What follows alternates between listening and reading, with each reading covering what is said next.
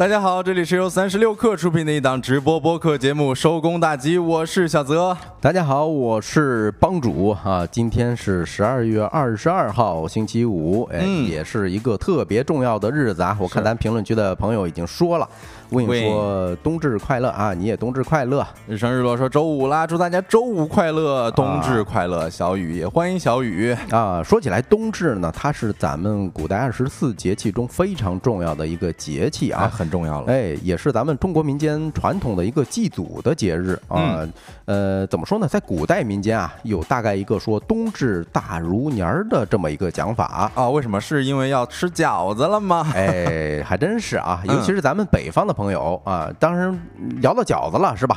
那咱就一块儿唠一唠，那个大家过冬至的时候，一般都有哪些很有仪式感的事儿呢？哎，说实话啊，我今天那个跟我们的高中同学群说，嗯哎呀，今天冬至了，兄弟们。然后有有一个在南方生活工作的同学就跟我说，哎呀，南方不过冬至，啊说好像那边吃的是元宵什么的啊，这是有可能哈，啊，但是不过冬至，我觉得是他的一个极端的想法哈。啊，有可能是他们家是吧？很少去在冬至的时候做什么动作。是的，啊，反正你像咱们在出门在外啊，一到冬至的时候，家里头总发个微信，哎，今天吃饺子了没有，是吧？哎，对，嗯因为那个你吃饺子的话，我们老家那边会说，就是你吃饺子会保耳朵。就是你吃一个饺，因为饺子跟耳朵的形状很像有点像是吧所以不会保证，就会会保证你的耳朵在冬天不被冻掉。哎，是像哎，那吃饺子大家都蘸什么呀？哎，那肯定是蘸醋啊，是吧？咱哎那北方人东北的朋友可能有点不乐意了啊，啊东北他们是蘸酱油。哦，对，所以第一次我去东北餐厅吃饺子的时候吧，多少有点不习惯啊，因为有点咸了，对我来说。嗯，是我这南方好像也有一些地方是蘸酱油吃的哈。嗯，对，这个呃，咱们评论区的日升日落说啊，今天饺子馆排队人可多了啊。我印象中，那个立冬的时候是吧？当天吃去吃那个有一个非常知名的饺子馆啊，饺子啊是排队一千多个一千多桌吧，我印象中。就是排队的，刚刚开始放号的时候，八分钟就排到了两千多桌，啊，特别夸张。嗯哎是。嗯，你看弯令说啊，蘸酱油，哎，我印象中弯令应该是广东的一个朋友是吧？嗯，南方那边，因为我女朋友是江苏的嘛，我问她饺子蘸什么，她说蘸酱油。嗯，其实我们是蘸醋的啊。哎，嗯今天我正好想起来一个非常有意思的说法，为什么大家对于酸这么怎么说迷之自信？不是说嗯迷之自信啊，就特喜欢那因为从小吃是吗？啊。一个是从小吃，另外呢，也可能是跟咱们人体的某种基因的记忆有关啊。因为呃，人的在进化中呢，已经失去了自己合成维生素 C 的这种。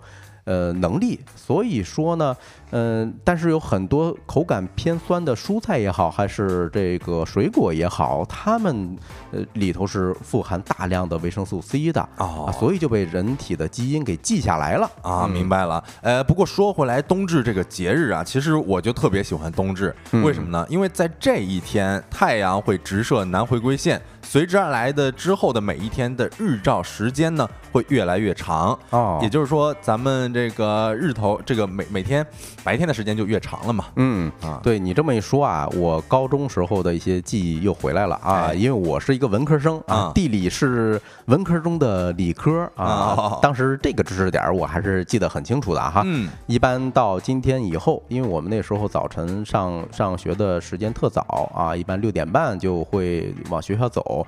哎，到冬至这一天，你能明显感觉啊，一天比一天白的早啊。，哎，而且这个咱们的 slogan 不是太阳下山了，你什么都没错过嘛。嗯，呃，不过到冬天的时候，咱们经常是看不到太阳下山，啊所以冬至之后呢，再过不久一段时间，咱们就能够看到太阳下山了。嗯啊，看咱评论区的朋友们还在讨论这个饺子的事儿啊，说有人想着下班买点儿呢，结果没了。嗯，嗯，可以去超市买速冻饺子，我觉得也算是有点仪式感吧。哎，这让我想起来了，之前吃想吃粽子，然后嗯这个要买的时候，人家也没有了嘛。嗯，啊，小雨说最爱吃猪肉白菜馅儿的啊。帮主最爱吃什么馅儿的？呃，我最爱吃我家里头包的韭菜鸡蛋啊，哦因为有一个秘制的佐料啊，嗯就是炸过的馒头渣儿。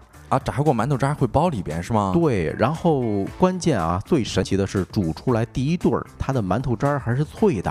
哦，你我想象一下。哦，这个我还真没吃过嗯，啊啊感觉应该挺不错的。对，那咱就回到今天的正题啊，在今天的节目中呢，我们首先会跟大家盘点一下那些熟悉的圣诞符号啊。第二个话题呢，会跟大家聊一聊万店的肯德基新店儿都为什么都在小县城。哎，是，你看咱们评论区纷纷都在分享自己最喜欢吃的啊，说哦羊肉胡萝卜最棒，哎猪，肉咱俩口酸菜一样啊。啊，虾仁馅儿，还有黄花鱼馅儿。哎呦，这个我没吃过哎，我也再说一个鲅鱼馅儿，也挺好吃的哈。那山东朋友可能会更熟悉吧？嗯，是的。那另外呢，我们还会跟大家聊一聊，哎呦，不谈恋爱不结婚，共居养老到底靠谱吗？最后呢，还有我们周末的经典栏目“周末玩点啥”。那在正式开启这些话题之前呢，让我们用几分钟的时间进入今天的资讯罐头。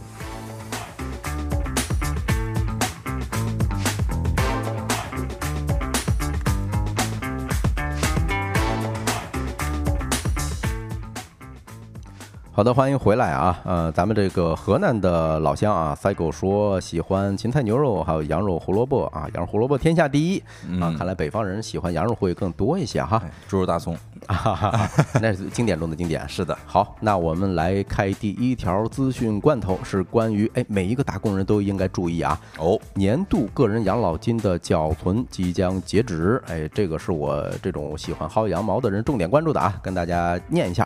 二零二三年进入倒计时，近日，国家税务总局发布了一个重要提醒：个人所得税专项附加扣除信息即将确认截止。同时，今年个人养老金缴缴存的截止日期也仅剩十天左右了吧？若要享受二零二三年个人养老金的投资抵税政策，需要在今年的呃这个月的月底，也就是十二月三十一号之前缴存个人养老金。不过，记者在近日的采访中发现，不少投资者仍然纠结要不要参加个人养老金，在个人养老金产品的选择上也有一些纠结。对此，业内人士表示，投资者仍有必要进一步明白个人养老金制度设立的初衷和目标，尽早行动是为了享受复利回报。同时，投资个人养老金产品要坚持长期投资，通过时间来熨平波动，投资者很可能会获得非常好的回报。哎呦，帮主刚才说有不少投资者仍然纠结要不要参加个人养老金啊。我虽然不是什么投资者，但是我现在也确实有一点觉得，哎，这个养老金到底要不要参加哈？嗯，其实要不要参加，我简单跟大家说一下吧。就是很多人现在是为呃盯着这个节税这个功能哈，也就是说你存个人养老金啊，国家是给你补税的啊，就是说会给你发一个小红包吧。比如说你的这个个人养老金不是上限是缴一万两千块钱吗？如果你在十二月三十一号之前存进去这一万二，那么到明年的报正式报税的时候，也就是三月一号啊，如果没如果不出意外的话，三月份的时候就能够退给你一部分税。哎，退多少呢？假如说你的税点是百分之十，那么他就退给你一万二的百分之十。哦如果你是一个高收入者，呃，最高是退百分之四十五啊，你算一算吧，一万块钱就能退四千五百块。哦，所以你的收入越高，你将来退的东西也就能越多。哎，对，大家可以去呃个人所得税 APP 上查看一下你去年的工资收入啊，这个税点是多少，然后去就能算出来你交这些养老金能退多少钱了。好的，明白，大家也可以看一看啊。我们来看第二条消息啊，关于游戏整改征求意见的。据财联社国家新闻出版署网站十二月二十二号发布《网络游戏管理办法》草案征求意见稿，向社会公开征求意见。其中提到，网络游戏不得设置每日登录、首次充值、连续充值等诱导性奖励。所有网络游戏需设置用户充值限额。在行业人士看来呢，目前来看还是征求意见稿，但如果落实，对于游戏企业打击较大，会切实影响盈利能力。啊，小泽一边念这个新闻呢，我的心一边在滴血啊啊！毕竟我是一个老韭菜，是吧？这种亏钱的事儿怎么能少得了我呢？哎呦，这个真的是行业的巨震了啊！啊，不过我朋友圈有一个朋友在我的呃这个评论区留言说啊，但是对于游戏爱好者是一个爽歪歪的事儿啊，啊我不知道有没有其他的游戏玩家可以站出来给我解释一下，因为毕竟我玩游戏的时候比较少啊。嗯，那我们看下一条消息是关于爱尔眼科的。近日，贵港市爱尔眼科医生手术台全机患者的头部事件哎持续发酵。贵港市的卫健委已经组织调查组到贵港爱尔眼科医院开展调查。十二月二十一日夜间，爱尔眼科医院集团在微博发布最新的声明。表示涉事的医生粗暴对待患者的行为已经严重违反医疗机构从业人员的行为规范。集团已于二十一号下午免去贵港爱尔 CEO 的职务，暂停院长，哎，也就是说手术医生的职务，两人均接受进一步的调查。下一步，集团将敦促贵港爱尔深入整改，并将根据后续的调查结果做进一步的严肃处理。我们来看最后一条消息啊，马斯克称 X 有望明年年中获得美国所有州汇款许可证。马斯克在周一周四的一次访谈当中分享了他的 X 公司未来财务计划的最新进展。在这次访谈当中呢。方舟投资管理公司创始人凯西·伍德向马斯克询问了超级应用程序的机会，以及 X 在获得美国各州金融支付许可证上的进展。上周有报道称，X 最近获得了美国宾夕法尼亚州的汇款许可证，迄今已经获得了十三个州的许可证。当被问及 X 距离获得所有州的许可证还有多远时，马斯克做了一个预测，他说：“我认为我们将在明年年中获得所有批准。”以上资料整理自三十六氪、证券日报、新浪财经、澎湃新闻。稍后回来将进入我们的“说来话不长”环节。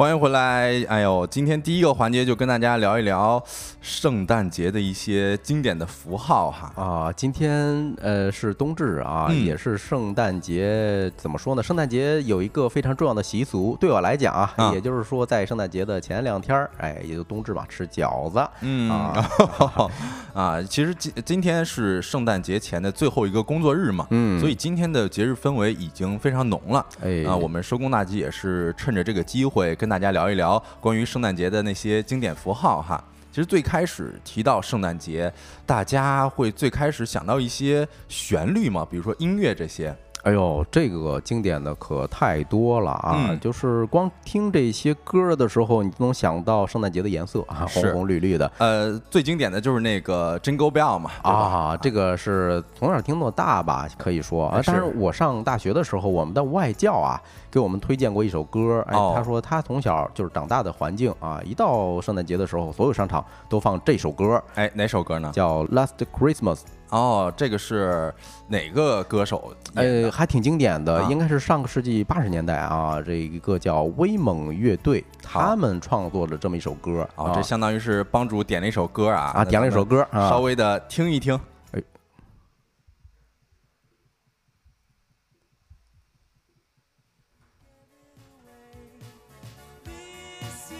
哎，马上这种旋律。是吧？哎，就有了那种时代感了哈，那味儿就来了。啊！他这一听就是一个复古的风格哈，对，哎，尤其是这段旋律哈。啊，其实是一个悲伤的故事啊，嗯，是的。啊，哦，这个确确实实来到了，感觉是二呃两千年最初的时候。啊，是。啊，你听这首歌是不是感觉外面在下雪是吧？对，尤其是我们那个时候还有那种面包店哈啊，呃，然后到了这种面包店的时候，面包店前就会放这种歌。啊。是。我再给大家提供一个呃我自己个人或者说是大家应该都能听到的一首歌吧，嗯。啊，我放一下旋律，大家应该都知道了啊。哎呦，我突然有一种悲伤的感觉啊啊！这是我非常喜欢的一个呃音乐创作者吧，可以说，是的，这个确确实实是，呃，今年也是收到一些比较惋惜的消息哈。但是这首歌还是非常的经典的，关于圣诞的旋律，所以一到圣诞节的时候，脑子里面就会有这首歌，嗯啊，经常会觉得，哎呦，这首歌能给人带来一种。安静的感觉，嗯，你看赛狗说了啊，是版本桑，是版本龙一的《圣诞快乐》啊，劳伦斯先生，嗯，呃，我记得帮主好像还有一首歌想要跟大家推荐一下，啊，对，这个也挺经典啊。嗯呃，它的高潮旋律出来的时候，大家肯定就知道是什么了啊。哦它的名字叫 Christmas List。嗯，我们来听一下哦。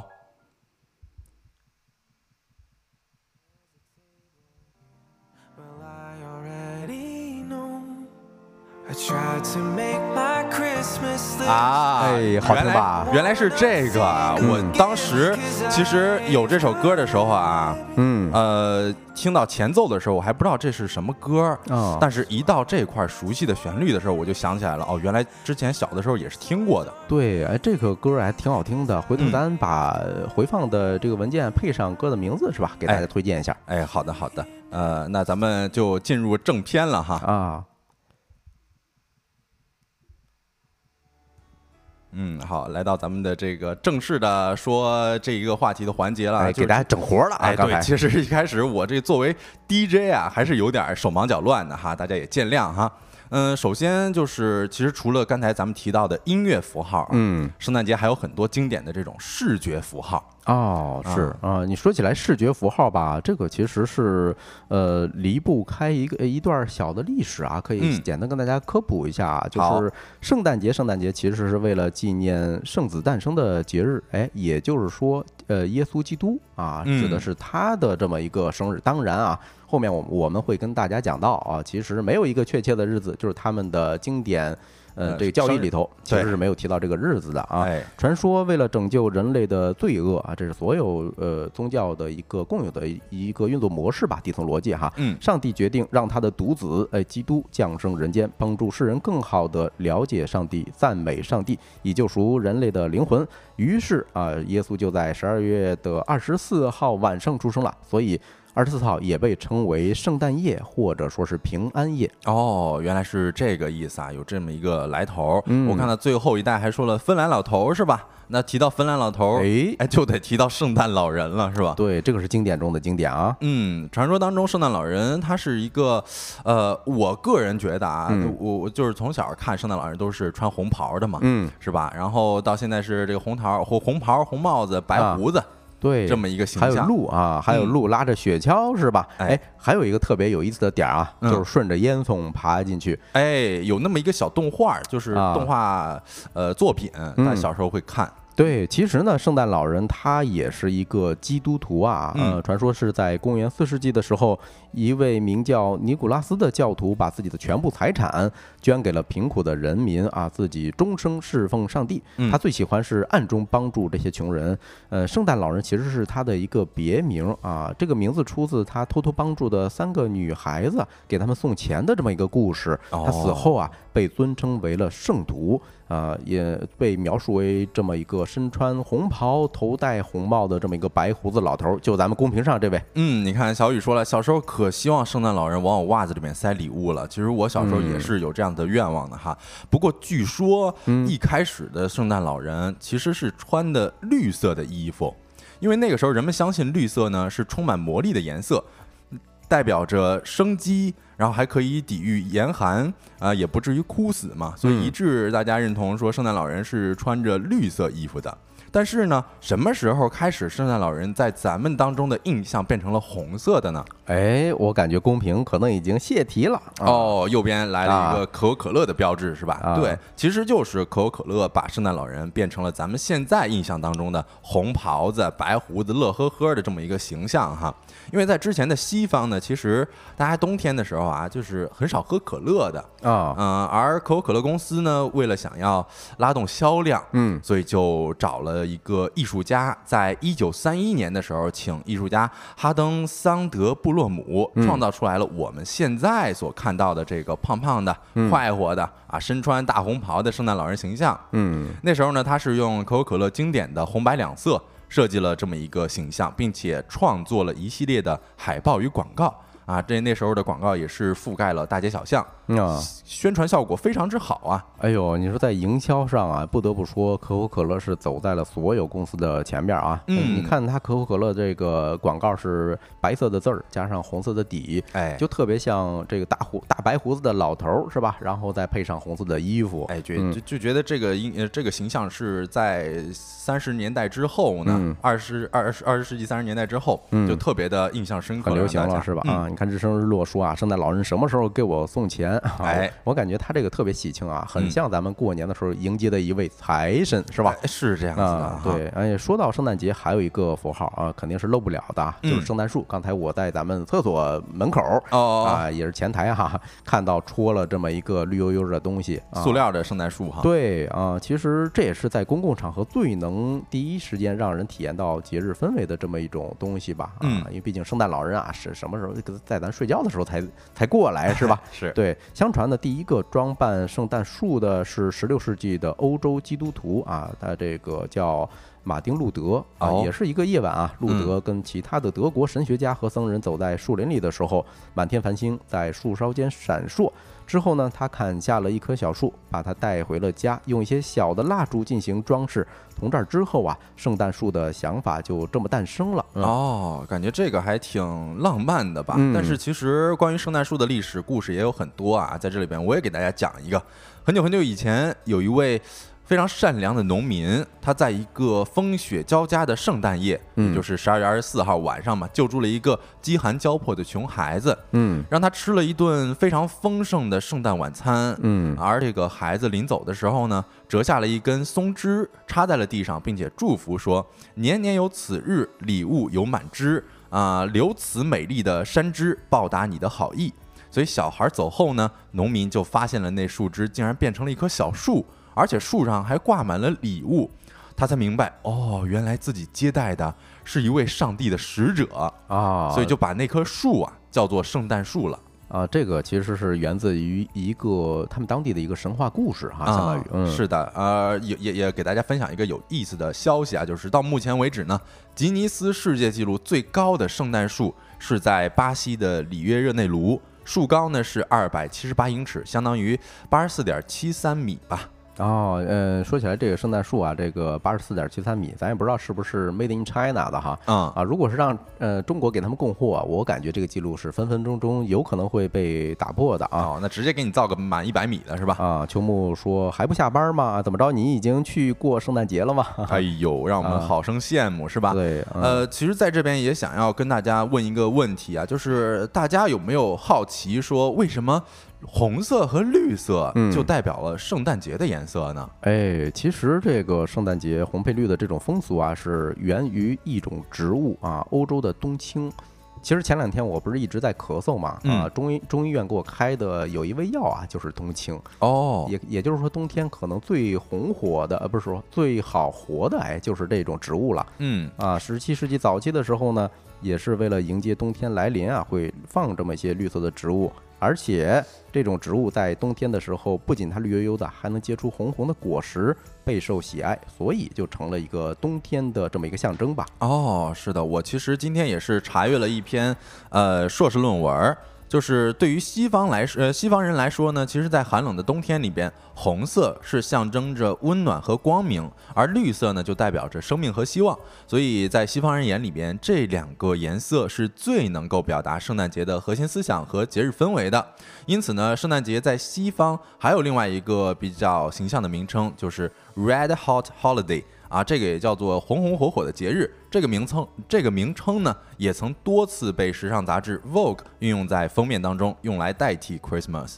哎，这个听起来还是很有道理的啊！你看，毕竟是人家一个硕士论硕士论文里头追根溯源查到的啊。哎，是，而且引用量也不少。嗯，呃，紧接着再跟大家问一个问题啊，就是平安夜啊，为什么送苹果？是吧？这个哎，相相信大家心里头都会有一杆秤啊啊，谐音梗是吧？对，平安果嘛，是吧？平平安安、嗯啊。然后这个关于平安夜送苹果这么一件事儿啊，其实《每日经济新闻》里面有一项资料显示，最早的报道是二零零四年的《烟台日报》报道的。《烟台日报》上面有写着说，为表达祝福，我市的许多年轻人看好苹果平安之果的寓意。纷纷购买长相漂亮的苹果，苹果呢在个别地方供不应求，价格高的离谱，发平安财的小商贩满面春风，而被狠宰一刀的年轻人却有苦说不出。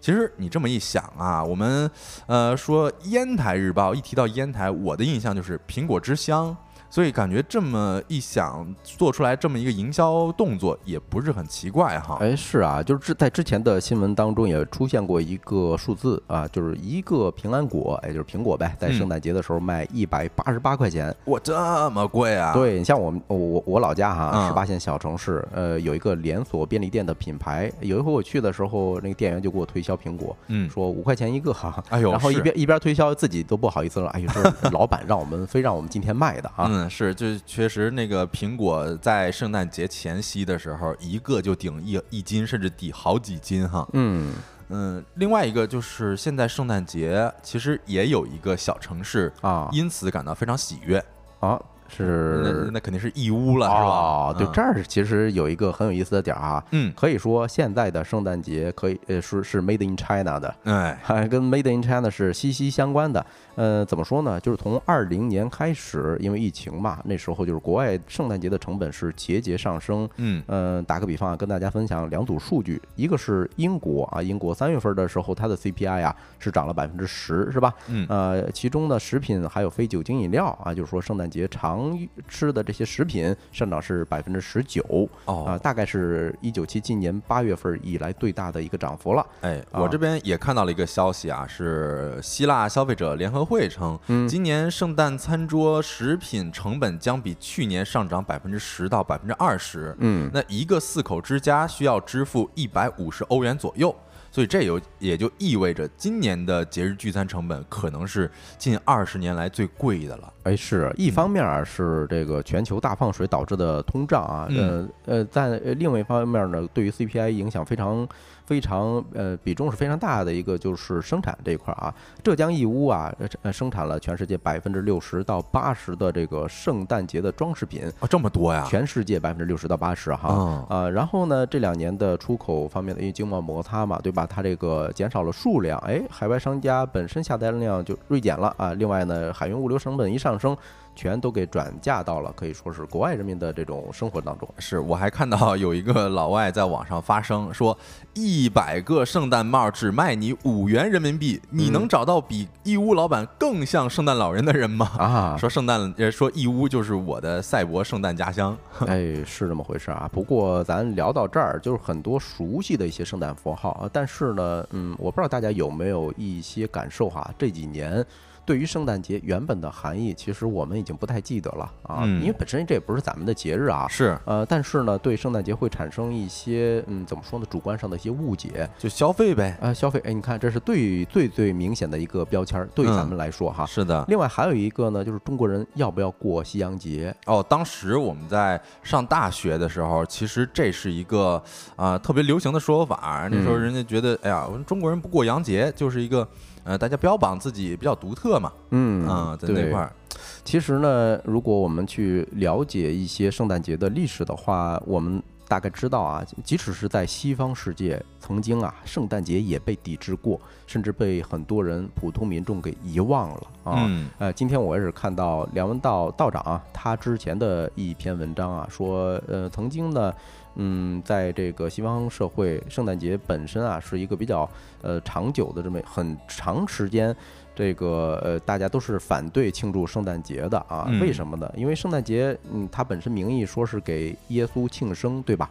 但是没有任何一个资料能证明耶稣到底是哪一天生的。哎，是，这这压根儿也不知道他到底是生在哪天嘛。对呀、呃，而且十二月二十五号其实最早啊是罗马帝国的一个异教徒的节日啊，叫做农神节，一连放七八天假期啊。所谓这个放假的概念是整个帝国的法律制度都在放假，法律也在放假。嗯什么意思呢？老百姓随便寻欢作乐啊，喝酒啊，甚至搞性派对呀、以及破坏别人的财物，你还不受到法律的处罚啊。后来这个基督教在欧洲兴起的时候啊，感觉哎呦，哎，我得蹭点热点儿是吧？嗯啊，那他就说啊，这一天是耶稣呃诞生的日子，顺势就推推广了这个基督教的教义啊哦啊，所以宗教改革之后啊，新教徒特别讲究这个新约圣经说什么我们就信什么。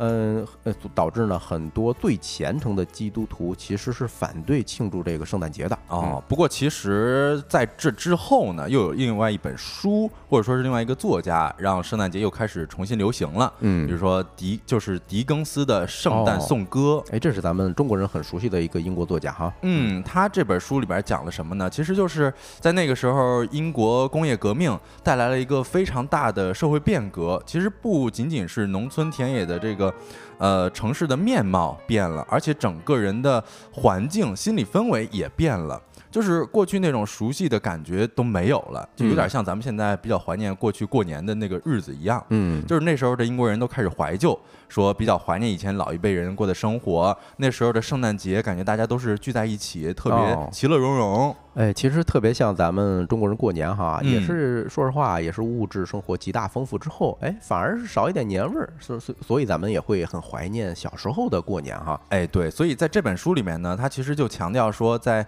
哎呀，我们能够看到那些下雪的天气，有白色的圣诞节的一些符号，嗯然后家家户户都在为圣诞节做准备的那种非常欢乐的气氛。所以这个时候也在强调说，这一天人们应该充满一些相互关爱的精神。嗯啊，也就是说，其实狄更斯这部《圣诞颂歌》啊，嗯相当于咱们现在的一篇十万加爆款。哎，因为这一个小说导致它不是说导致哈，也让以前的圣诞的这种氛围重回普通老百姓的这种生活当中。嗯，让大家开始呼吁说，哎呀，我们要过圣诞啊，是这样子的。嗯嗯，其实哎呦，《圣诞颂歌》这个我今天才想起来啊，因为嗯看他这个剧情介绍的时候，哎，发现我小时候看过。特别特别的简短啊，我我我推荐给每一个朋友都去看一看啊，嗯估计一个小时啊，以咱们成年人阅读速度，差不多是能看完的啊，嗯，而且看完之后你会感受到，就是他提倡的所谓的，呃，他描述的是一个。呃，怎么说呢？一个吝啬鬼，哎，主呃主在圣诞节的这一天啊，这个灵魂得到了救赎，他发现了人跟人之间到底呃真谛是什么，是吧？嗯啊，圣诞节真正的含义是什么？肯定不是鼓励大家消费啊，呃，让大家可以借此机会狂欢购物啊，吃大餐，哎，不只是这样，他真正的精神就是刚才小德提到的，懂得感恩。关心他人，关注弱小，对吧？嗯刚才咱不是留了一个尾巴吗？是吧？呃，中国人要不要过洋节？哎，我觉得你要是理解所谓的这个节日的真正意义，这个问题就特好解答了。啊哎，是，因为任何一个传统节日在传播的过程中都会变形，对吧嗯？它相当于一个容器，呃，就是让此时此刻我们本身这边的居民去做一个诠释，做一个解答。哎，对，你看嗯咱们的小雨也说了，但是之前上海的万圣节就挺好的，嗯秋木也说了，上海那个特别好玩儿。对其实在我看来啊，就是如果咱们咱们不不去管它到底是洋节还是咱们中国的传统节日，嗯咱们仅仅就把它当做一个是，哎呦。可以和好朋友一块儿出来玩儿，嗯可以和亲朋好友团聚嗯的这样的一个日子，我们嗯就哎呀不用在乎它到底是本土的还是外土的了哎，是的，只要这个节日能给我们带来快乐，那就嗯足够了，对吧？其实，在咱们中国啊，呃，这个圣诞节并不是每个人都要过的，是嗯吧？哎，也只有少部分的这种呃教徒他会去过。呃，对于普通年轻人来讲呢，对于我们的意义啊，就像嫂子刚才是讲的，找一个理由大家出来聚聚，挺好。是的，那这个话题我们就跟大家聊到这里。下一个话题呢，我们会跟大家聊一聊，哎呦，最近刚刚破万店的肯德基。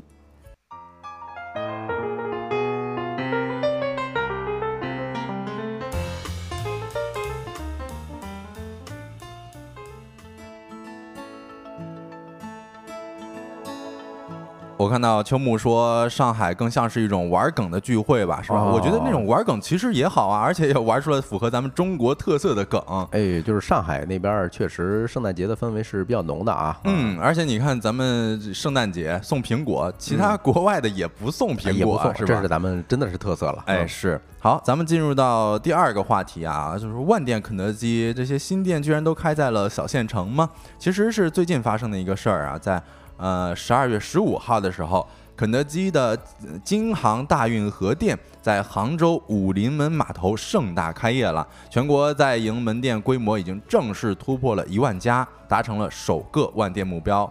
它也成为了呃中国餐饮市场上第一个达到如此规模的海外品牌。哎，不过你说起来这个一万店啊，嗯我觉得肯德基的万店规模啊，其实是非常有含金量的。为啥呀？就咱们之前不是提到很多连锁品牌，对吧？是那个就是一小门脸儿啊但是肯德基啊，它是实实在在给大家提供非常多的座位空间去吃食品的这么一个餐厅哎，对，你看咱们嗯之前提到了正新鸡排，嗯然后其实还有绝味鸭脖啊这样子的单体店，规模都比较小，嗯呃，而且也是那种即买即走的模式嘛。嗯肯德基和这个是完全不同的意义的嘛。哎，而且你看陶森特的肖恩他的观点，我是很认可的啊，说嗯中国的肯德基大概是全世界最好吃的，有很多中国的元素。哎因为肯德基有一个非常重要的动作是本土化啊，嗯你看他们推出一些粥啊，还有一些什么油条这些，咱先不说味道啊，但是有些东西是很对咱们的口儿。呃，嗯最近肯德基也出了那个饼皮的那种，就是类似于塔斯汀的哦，啊，我也吃了，就觉得还还挺不错的。是吧？嗯，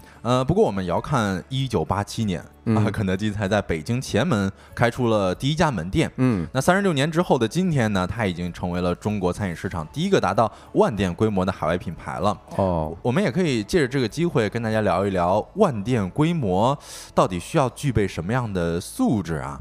其实 FBIF 呢，食品饮料创新也是总结了品牌实现万店规模的基本功。首先一个就是有成熟的供应链。其实早在一九九零年啊，肯德基就开始实行了统统一全国采购，嗯引入了标准化的供应商考核体系，嗯为规模化扩大打下了一个基础。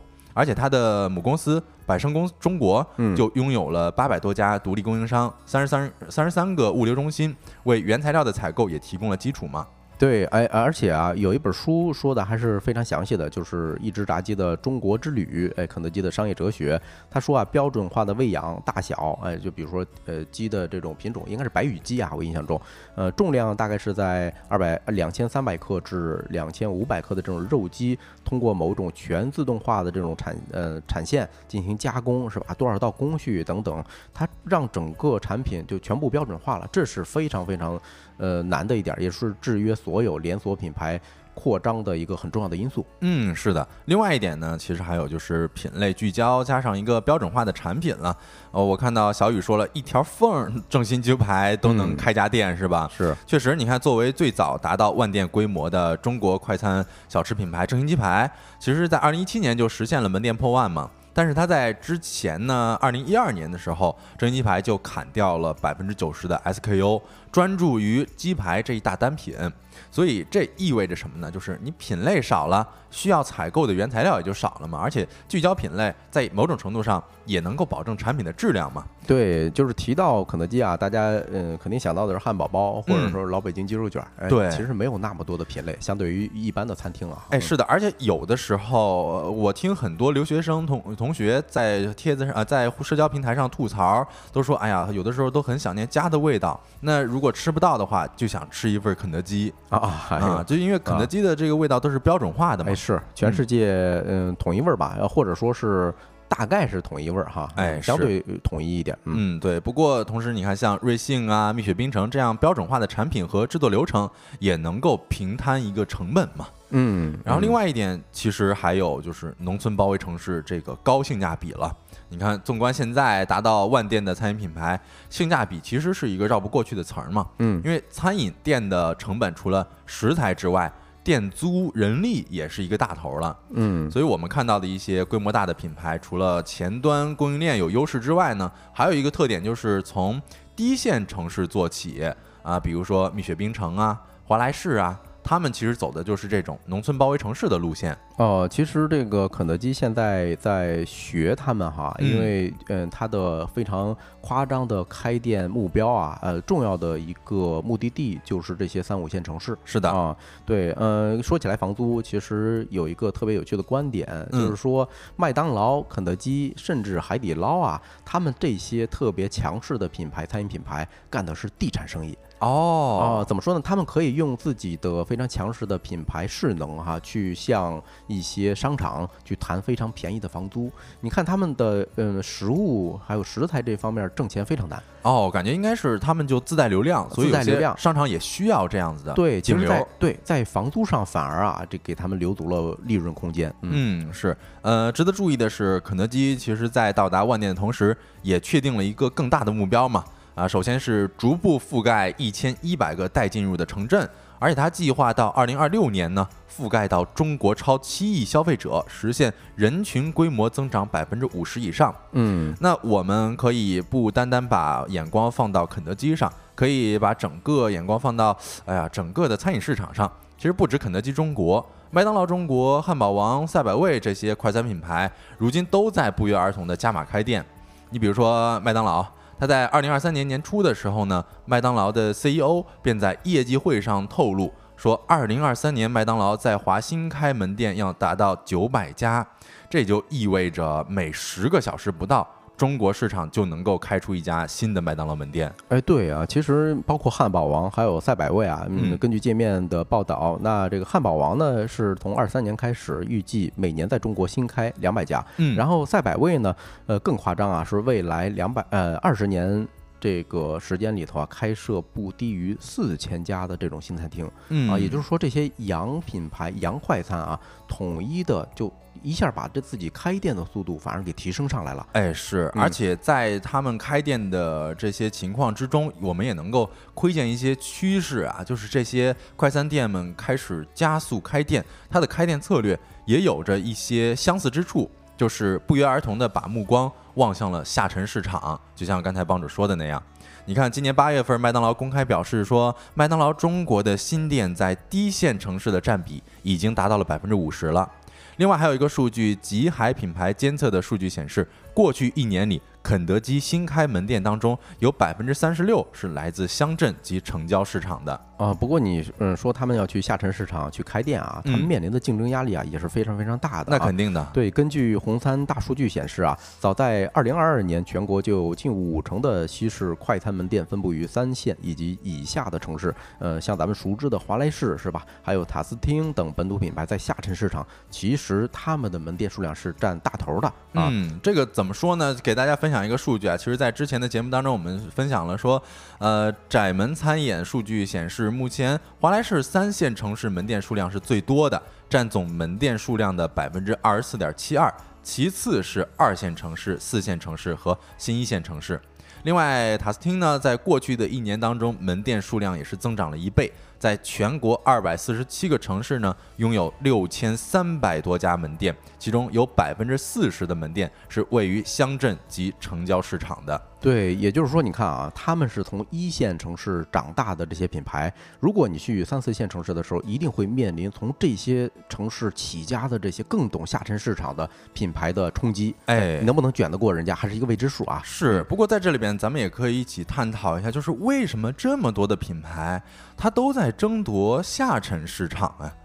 首先，肯定是我个人认为是嗯市场规模较大嘛，因为目前很多一二线城市，甚至说部分的三线城市的消费者增长已经有点触及到天花板了。那你是怎么样突破这么一个氛围呢？那肯定就是寻找新的增长曲线嘛，进入一些未饱和的市场。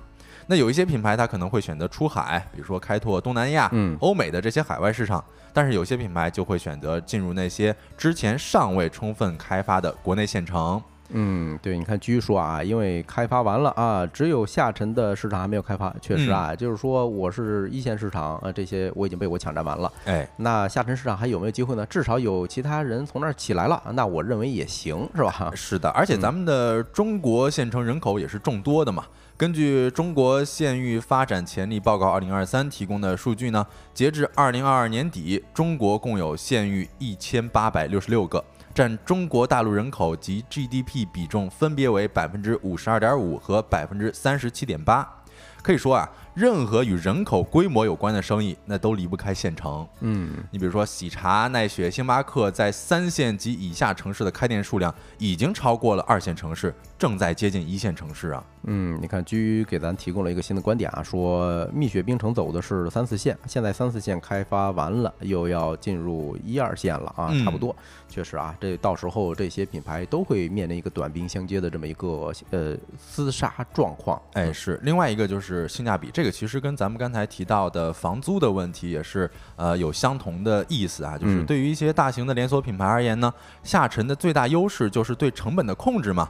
啊、大型连锁品牌要么是自建供应链，要么就是通过谈判压低上游的价格。同时，其实，在下沉市场的租金啊，还有人力成本都相对比较低，因此这些大型连锁品牌啊、有一有会有更多的利润空间。嗯，与此同时，我今天看到了一个特别有意思的呃报告啊，来自 Quest Mo- Mobile，它的年度报告发布了啊，说这个消费板块呢特别强调了一下三线以及以下城市有一个特殊性，哎，怎么说呢？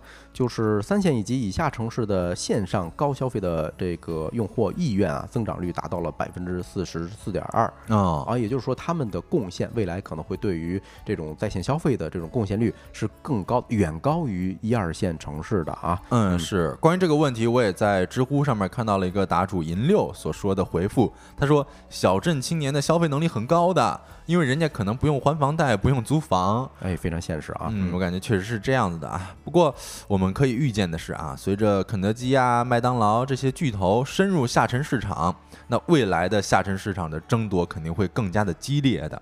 那我们这个话题呢，就跟大家聊到这里。下一个话题，我们会跟大家一起聊一聊共居养老，这是一什么回事呢？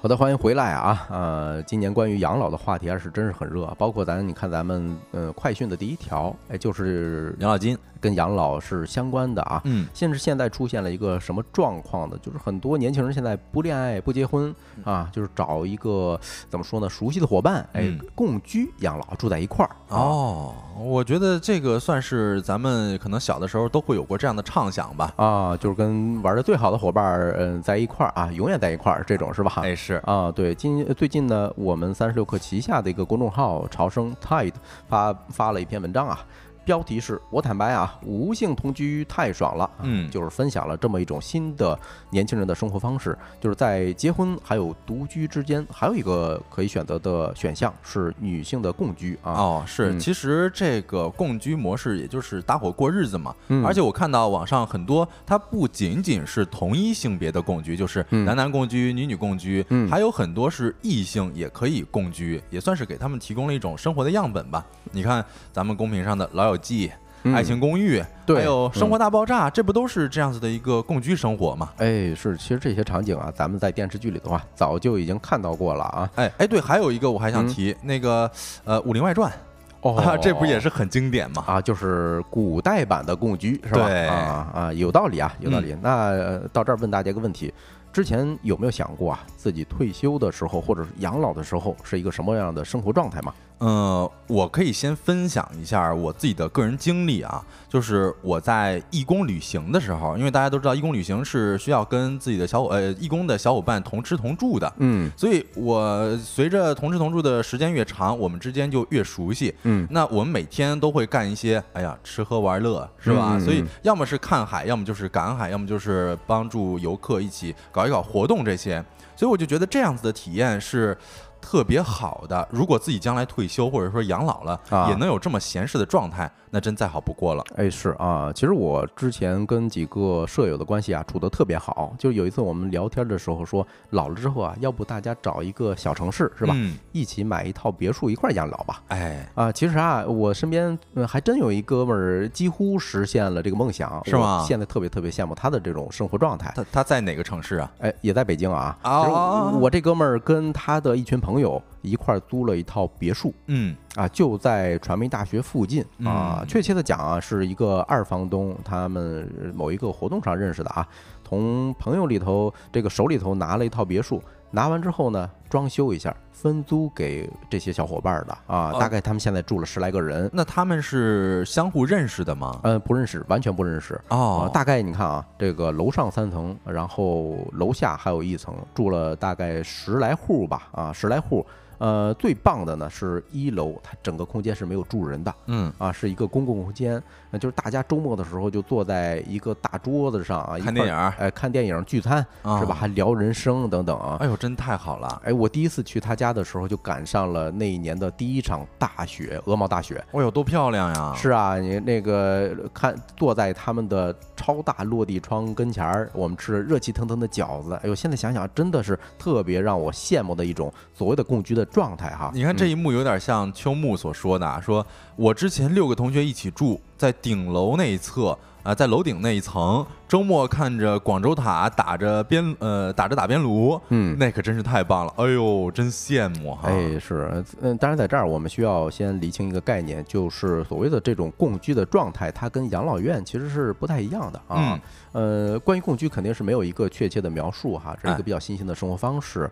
嗯、但是在养老院这种机构里头养老，嗯、它更像是一种被安排好的选择。啊，是因为他们彼此之间都不熟悉嘛，对，都是每一个单个家庭把老人放在养老院里边的。哎，呃，然后年轻人共居啊，更像是一种自治的这种社区，呃，你的这个社区的文化氛围、规则，嗯，是要靠每一个住进去的人共同打造还有维护的。哦，嗯。那是的，对啊、那接下来先跟大家分享一个女性共居的一个样本吧，啊，嗯。看看大概啊这共居是一个什么样的生活状态。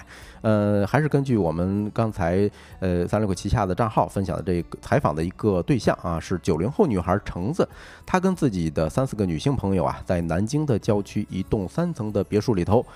房间大概是一百八十平啊，五间房子啊，一个大露台啊，大家的关系特别亲密，就跟我刚才描述的我那哥们儿似的嗯，啊。他们还会请阿姨上门做午饭啊。哎呦，这个太闲适了。对，呃，家务呢就是平分呗，是吧？嗯然后这些钱花多少钱就开始平分，啊，A A 一下啊。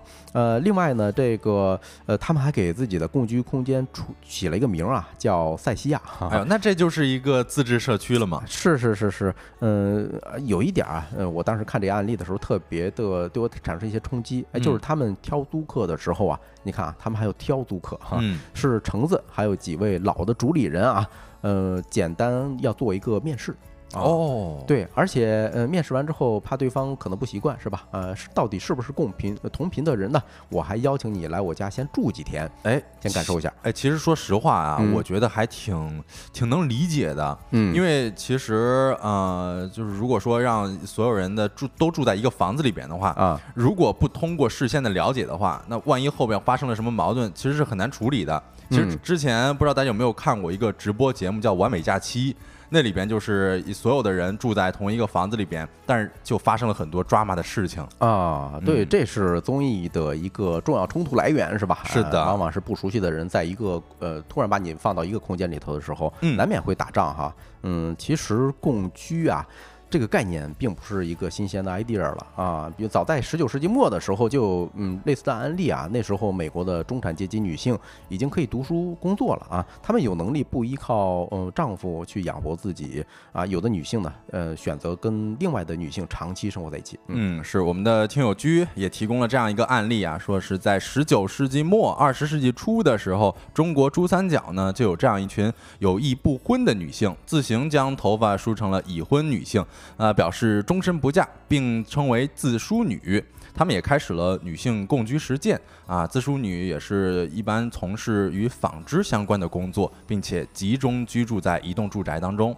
啊，这是典型的啊，呃，这个也是共居的。哎，你看他们的嗯发生的时间都很像啊，都是嗯十九世纪的时候，十九世纪末，对吧？哎，哎，说明它是有一些共通的一些规律的。嗯呃，不过刚才咱们聊的啊是女性共居，她们是有一定特殊性的，嗯、基本上都是因为经济还有时代的发展，呃，这一部分群体不必依附另外一个群体啊，女性意识也随之崛起了，所以产生了这么一种生活方式。当然，我们在梳理资料的时候看到了很多案例，比如说啊，四十多个女生去一个山村别墅里头共居，是吧？嗯甚至现在啊，现在啊，非洲也有很多女性的群体部落，嗯，他们是维持这么一个生活状态。这大多都是女性共居是吧？啊，不过咱们今天重点不是讨论这个啊，我们是想探讨一种有没有更多的可能，哎，你可以忽略性别、忽略年龄等因素，纯属搭个伙过日子。那肯定是有的嘛。哎，可当然了，要不咱这一期节目也就垮了，是吧？对，其实嗯，还真是啊。我们根据微信公众号“七零六青年空间”的一篇文章，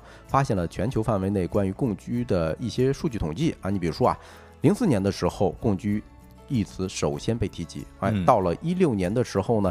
它非常非常夸张啊！就是根据谷歌搜索，大概产生了一千六百万个关于 co-living 呃以及它的变种的这种搜索结果。啊，其实我们还发现了有另外一种变种，叫做跨代共居。哎，是的，你看，在日本的东京练马区的宫本幸一，他是将近有八十岁的高龄了，然后他的状况呢，相当于是老伴儿离世，嗯然后儿女都独立了。呃，现在如今家里边就只剩他一个人了嘛，因为嗯其实日本有很多这种孤独的老人嘛，嗯，所以他就选择将房子租给了一个大学生，嗯和二十几岁的这位大学生叫做荒木良一起居住。呃，两人之间是有这种各自的生活区域的。像宫本呢，他就住在一楼，然后大学生荒木呢就住在二楼。嗯啊、彼此之间是保持着这么一个私密空间的独立的，但是客厅啊、卫生间、洗衣机这些都是共用的。呃，而且他们之间呢会有一些规则，比如说公共区域要注意清洁，啊双方都要这个相互的打扫卫生嘛。另外还得约定每周共进一次晚餐，晚餐之后、二人还会小酌一杯。哎啊呦，你看这忘年交是吧？是呃就让我想起来一部电影啊，嗯叫《我们俩》啊，应哦应该是发生在老北京的哈，嗯就是一个女大学生，她跟一个胡同里头的老奶奶，哎，租在一起，也是老奶奶是一个呃独居。呃，上了岁数的老年人哈，一开始也是大家生活观念各方面都不一样，哎但最后发展出非常温馨的这么一个故事啊。对，其实我觉得这样子的例子都特别多。你看嗯之前看到的一个纪录片《约翰威尔逊的十万个怎么做》，哦其实他和自己的房东关系就特别好。嗯最后房东把自己的房子卖给他了。哎，是啊，嗯这个，而且我也在短视频平台看到有类似的案例啊。呃，我关注很久的一个中国大厨，他在法国旅居，嗯然后租住在一个老太太家里头。他本身是一个大厨哈，嗯然后日常会做饭，哎，怎么说？就应该是说我给你做饭，哎，你给我住的地方，他们的视频也特别特别火啊。嗯，是。嗯你看，呃，红旗就说了，上海有个老人把房子送给照顾他的楼下卖水果的。嗯，然后小雨又说，之前有一个国内综艺，也是拍刘雪华老师和一个年轻女生的跨代共居。哎，是，嗯哦，这个我好像有很出名印象哈。对，刘海女，呃，这个老师她应该是六十来岁，六十出头啊，嗯然后也是呃丈夫不在了，哎，啊是，你看这对于老人来说，也不失为是一种解决养老养老的方式嘛。哎，是的啊，其实嗯除此之外啊，有没有那种忽略完全忽略年龄，还有忽略群体、忽略什么性别等等的？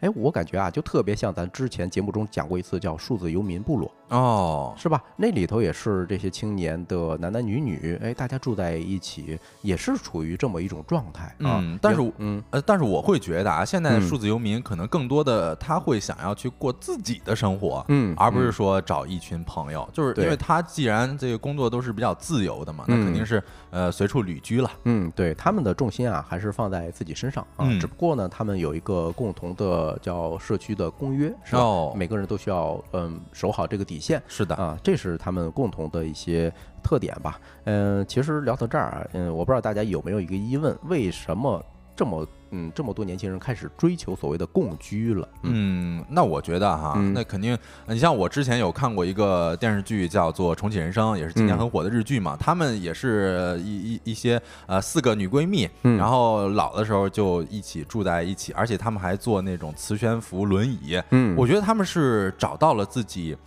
呃，特别志同道合的群体了。哎是，啊就你看，咱们现在年轻人租房什么的，你根本就没有办法选择室友，你也嗯不知道你的室友到底会是什么样子，对吧？对对对，嗯，选择一种怎么说呢？可以说共同对抗孤独的方式，对吧？嗯人毕竟是社会性动物哈。是的，呃，接下来其实可以预想到啊，肯定是有一些问题还有挑战的，非常非常多啊，你看，杰哥不要是吧？杰哥不要可还行，啊，就点了一个非常关键的点儿。是的啊，一旦解约还有脱离的时候是特别难解决的。啊，嗯就是说脱离者增加了成本怎么办哎，啊？我理解就是说，大家共同生活在一起的时候，会产生很多的这种付出或者是沉淀的呃沉淀的成本。嗯那你走的时候怎么分割，是吧？哎，是，而且就有的时候可能有的人找到另一半儿，那就嗯搬出去了。对对那，剩下剩下的人，那那个房间空了怎么办啊？嗯那这个成本不是又增加了吗？还得再去找新的入住者，呃呃对啊，就很繁琐。是是是，尤其是你要想一想啊，七老八十之后，哎呦，你的舍友搬出去了啊，人家找了一个老伴儿是吧？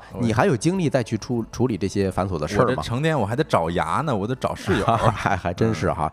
另外啊，你说找三观一致这种共居对象，嗯，不觉得比找一个这个对味儿的对象还难吧？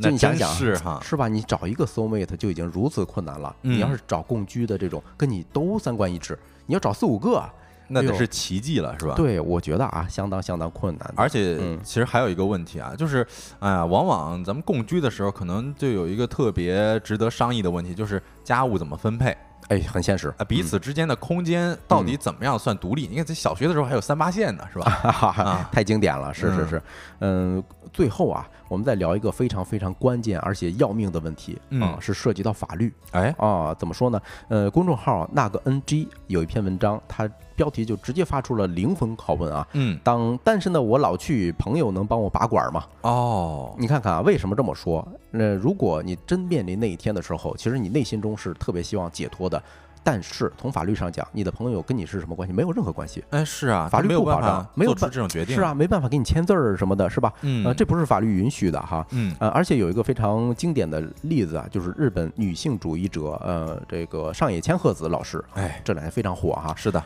七十三岁的时候，呃，向市政府提交了一个结婚申请。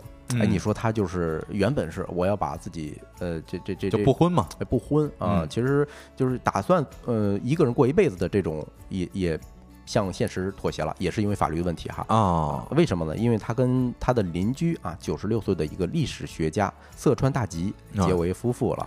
但是呢，呃，十五个小时之后，她的新婚丈夫就去世了。哦，嗯，她结婚，嗯，结婚也只是为了啊，就是约定，就是俩人相约是互相养老嘛，嗯就是这互相怎么说呢，搭伙养老。哎，但其实他发现，仅仅作为朋友来说的话，是没有办法签，比如说手术的签字儿啊，嗯哎是或者说是，银行啊，一些手续是吧？哎，对，嗯，所以到最后他也没办法，为了解决这些嗯繁琐的法律上的问题，选择了这么一个结婚啊。嗯所以大家看啊，不管是在日本也好，还是在中国也好，你当下你立个遗嘱，同呃这种哎大家以为还是比较理想的法律方式啊，嗯，远不如家属更管用。嗯对，嗯，共居看起来美好啊，但是还有很多现实的问题需要解决。嗯，不过大家如果回到问题本身，哎，你共居最终的目的是为了什么，是吧？呃，不都是为了共呃对抗这个孤独吗？如果大家抓住这个问题，解法可能不止工具这一条路啊。呃，这是我个人的看法啊。那这个话题咱们就聊到这儿，下一个环节我们进入周末玩点啥。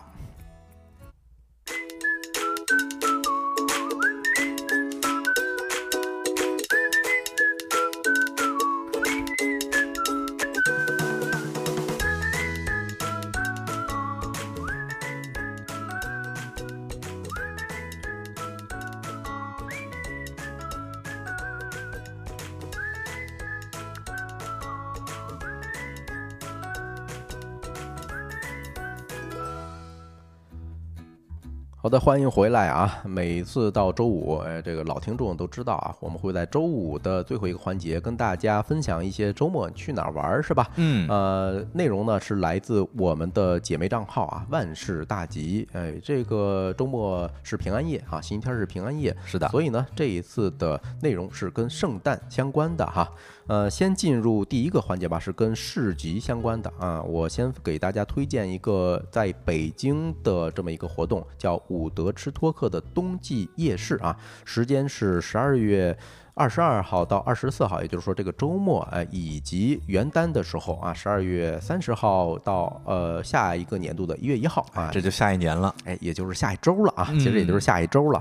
时隔八年，伍德之托克重返三里屯儿啊，圣诞节加跨年两个周末，带你结束本年度最紧张的呃通勤生活，打开二零二四年的新篇章啊。是的，我看到红旗说最近上海好玩的很多，其实不仅仅是上海，嗯也不仅仅仅是刚刚帮主所说的北京，嗯呃，全国各地这两天的活动都非常多。接下来给大家介绍一个来自于青岛的一个活动啊，是叫做冬日爵士小镇，开在青岛市南区太平角一路。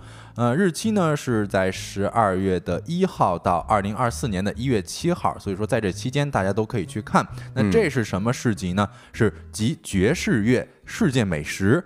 欢乐节庆氛围于一体的 Jazz Garden 冬日爵士小镇啊，这算算是与大家正式见面了，一站式的吃喝玩乐啊，快乐非爵士小镇莫属了。如果大家在青岛的话，也可以去看一看哎呦，还是青岛人实在啊，还啊，感觉哈啤酒，啊，对，这么热闹是吧？各各种都有。嗯，那第三个市集是跟，哎呦，是在江西的啊。这个相对来说我们分享的会少一些啊。嗯江西乐天陶社啊，周六的创意市集，它是 ever 它是其实是一个交换礼物主题相关的。哎，我是比较喜欢这种活动的啊。哎，我觉得这个嗯你看徒步旅行说有没有亲子玩，这个也很适合亲子玩啊，对对对，嗯，尤其是孩子是吧？嗯，有很多这种嗯创意的礼物，或者说不太适合他这个岁数玩了，哎，嗯但是你完全可以拿着出去给其他的小朋友，对吧？是的，呃，带上你喜欢的、好吃的、好玩的、好喝的，呃，还有以有意思的礼物去交换礼物吧啊。然后时间是十二月二十三号啊，嗯、二十二号呢，乐天陶社咖啡店门口呢是有一个，呃，自带怎么说呢？自带自带餐具，哎，自带杯子的这么一个东西哈。嗯，好大家可以留意一下。嗯，我们来听一下，呃，来活动的这个介绍啊。首先呢，是给大家带来一个来自于广州的活动，叫做“好事城乡”圣诞特别活动。呃，这是开在十二月二十三号到二十五号的活动。嗯，是 V Lab 一方十八一百八十一城 Lolo Land 经过一个多月的筹备与招募，好事成箱算是与大家正式见面了。活动期间会有很多形式丰富的艺术展览呈现，也有一些结合生活方式的热潮 pop up 店集结，大家可以在广州的看一看。嗯，下一个是关于展览的消息哈，在佛山顺德区颐和路六号的，呃，应该是 ALSO 啊，我不太清楚这个怎么发音哈，嗯呃，是 Bad Book Festival 跟这个联合的这么一个活动啊，啊，以物有所值。为主题啊，以出版物为主要媒介啊，结合市集、独立杂志展览、旧物交换乐园、音乐表演等一系列活动，开启物有所值的计划。嗯，哎，最后也是给大家推荐一个演出啊，是虾米室内音乐节，呃，也是开在北京的浮浪 Live House，举办时间呢是在十二月二十三号到二十五号和十二月三十一号到二零二四年的一月一号。这是二零二三年到二零二四年的虾米室内音乐节圣诞元旦特别企划，联合了脱呃驼陶驼挑音乐、迷雾娱乐、相遇音乐等，在圣诞元旦呈现出八组音乐人五天演出，一场放映，和大家一起告别二零二三，迎接二零二四。另外呢，其实咱们之前节目当中也给大家推荐过泰勒·斯威夫特的演唱会电影，是吧？啊也是在跨年的当天上映。大家如果喜欢的话，也可以去看一看。啊，这小泽啊，就是泰勒斯威夫特的一个哎算是铁粉了歌迷吧啊歌迷了哈。那以上就是今天全部的内容了。如果大家有感兴趣的话题投稿，或者想了解什么事情呢，都可以通过微信搜索“收工大吉小助手”的拼音首字母，哎，添加我们的运营小助手啊，我们会拉你进大我们的听友群。嗯是的，太阳下山了，你什么都没错过。我是小泽，嗯，我是帮主，期待下一周啊，同一时间跟各位再见面。祝大家收工大吉，咱们回家吃吃饺子饺子，拜拜，拜拜。周末愉快，各位。